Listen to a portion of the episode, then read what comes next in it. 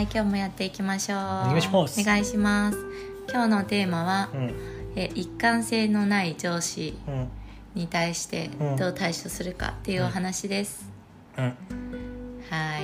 えやめようやめよう。うん。やめる。会社を辞める。はい。そうだうねん、それが一番いいね、うん。まあ今それは私も思うんだけど、うん。まあ、ちょっとネットで調べてみたら、うん。うん。一貫性のない上司にやっぱ悩んでる人は多くて、うんでまあ、一貫性のない上司の特徴としては、うん。その自分のうん。言ったことは、うん。あの棚にあげてうん。全部結果はお前のせいだって言ったりとか。失敗だったら何か。があそうそう失敗やね、で、う成功したら自分の手柄みたいなのとか、なん。だろうね。そうそうそう半沢さんだね。うん。そういう上司が、うん。まあ、いますと。うん。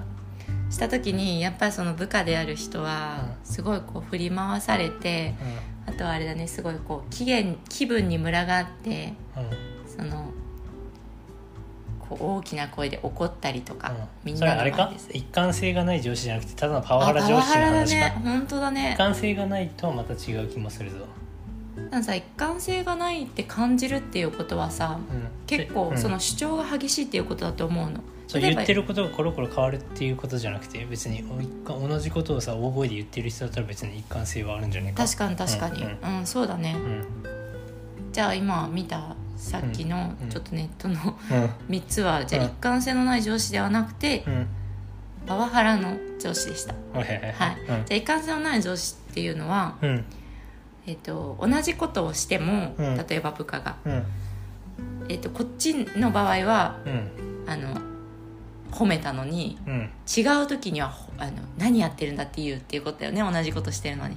あそうだね。うん。別の時期に同じことをしましたと。あそうそうそうそう。そう、ね。それが一貫性のない。そうだね。その人の中でこう、うん。なんか決まってないんだよね。多分うん。上司のその中でこう、うん。いいとか悪いとうんかっていう、なるほどね。うん。でそうするとさ振り回されちゃうから、うんまあ、なんかやり過ごすっていう方法を提示してるネットの中ではあってうん。その人の言ってること例えばこう指示されたらうん「まあ、分かりました」と「やります」って言っておいて、うん。2日くださいって言っておくと、うん。そうするとまたなんか変わるから、うん。変わった時に「分かりました。じゃあ3日ください」っていうみたいな、やり過ごすって書いてあったけど、はいはいはい。そそれがさうん。そうまあ納期とかもあるわけだからさ、うん。すぐできない、やり過ごすってできないじゃない？そうだね。うん、じゃあやめようって話なのかな？うんもうんないなんかそれはうん。一貫性あだから言ってることがコロコロ変わるからそのいつまでたっても部下は仕事に手をつけられないってことね。そのいどうせ言ってることが変わると。そうそうそうそうそう。手をつけられないんだったらもうそれは聞こうよ。もうその詳細を。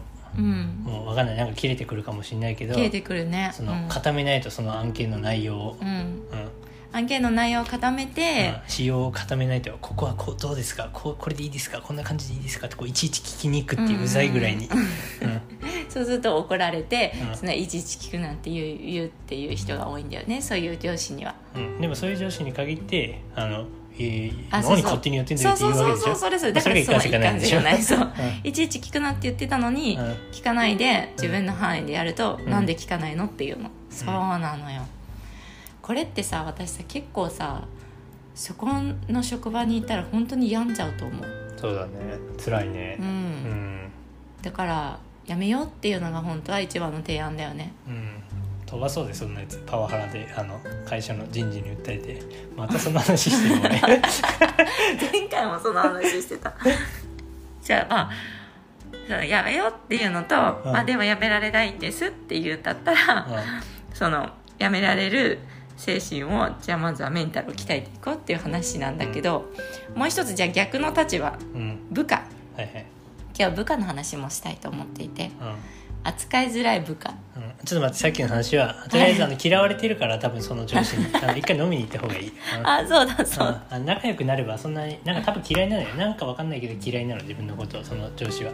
えそうなの誰に対してもさそれやってないんじゃないかな。もっとさこう感じいいあの後輩キャラみたいな、えっとサバンナの高橋みたいな人には 多分あのいい上司かもしれないからもしかしたらそうかもしれない。え誰にでもやってるんだけどな私が思い浮かぶ人だったら、えーじゃああの、うん、すいません。嘘でした。じゃあみんな。誰にでもやってる人いなかった？うーんうんまあやってる人いたかな。確かにいるかな、うん、そうそう誰にでもそうなんだよね。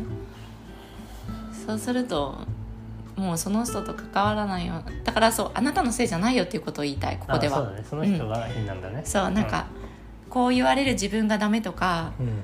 あこの人の機嫌を取らなきゃとか、うん。その人のことをどうにかうん。その人とどうにかうまくやろうと思っても、うん。やっぱその人のことを変えることはできないから、うん。そうだね。考えるとすごうん。いその、自分が辛くなっちゃうから、あなたのせいじゃないよっていうことだね。そういうことだうん。ねで相手を変えることもできないから、じゃあ行動としてはやめるのか、うん。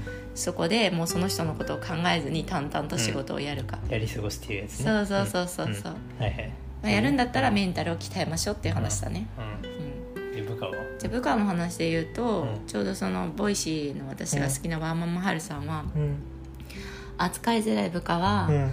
その自分が管理職をしていた時には、うん。その若いワーママハルさんがまだ30代とかでうん。管理職になると、うん。やっぱその同い年ぐらいの同じ年ぐらいで管理職になれなかった人はい。なりたいのにうん。人がうん。こうなんか扱いづらかったって言ってた、えーはいそう、はい。はなんかそれはうん。自分で選択して管理職にならない人はいいんだって、うん。そのなりたかったわけじゃないから、でもなりたいのになれなかったっていう人は、その管理職になるためにはうん。その上司のこの推薦がないとなれないんだって、えでそれもおかしいなって私は思うんだけど、ーうん。そうだから上司が自分を評価してくれないと、うん。あのこう管理職になれませんとまず。うん。うん、でその自己評価が高いからそういう人はうん。上司が評価してくれないっていうことに対してこう不満があるわけよ。自分はもっとできるのにっていう、まあ自己評価と他者評価の差が激しいうん。部下は、使いづらかったっていう話をしてたの。うん。で私はなんか部下私はどういう人が使いづらかったかなってうん。思ったんだけどうん。なんかそういうのではなくてうん。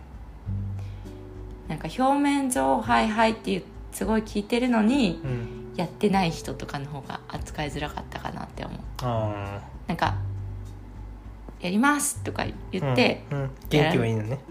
元気はいい、うん。うん、別に反抗とかするわけじゃないし、うん。こうこういうふうにしようねって言ったことをうん「はい」って言ってやらないみたいな、ええ。まあいいんじゃない？それもう一回言ったらやるでしょ。ちょっと忘れっぽい人なんじゃない？あそうだからそう、何回も言うのって結構ストレスたまるんだなって思ったその時に。ああ言いたくないんだよねやっぱり。そうだねそれはそうだ。うん。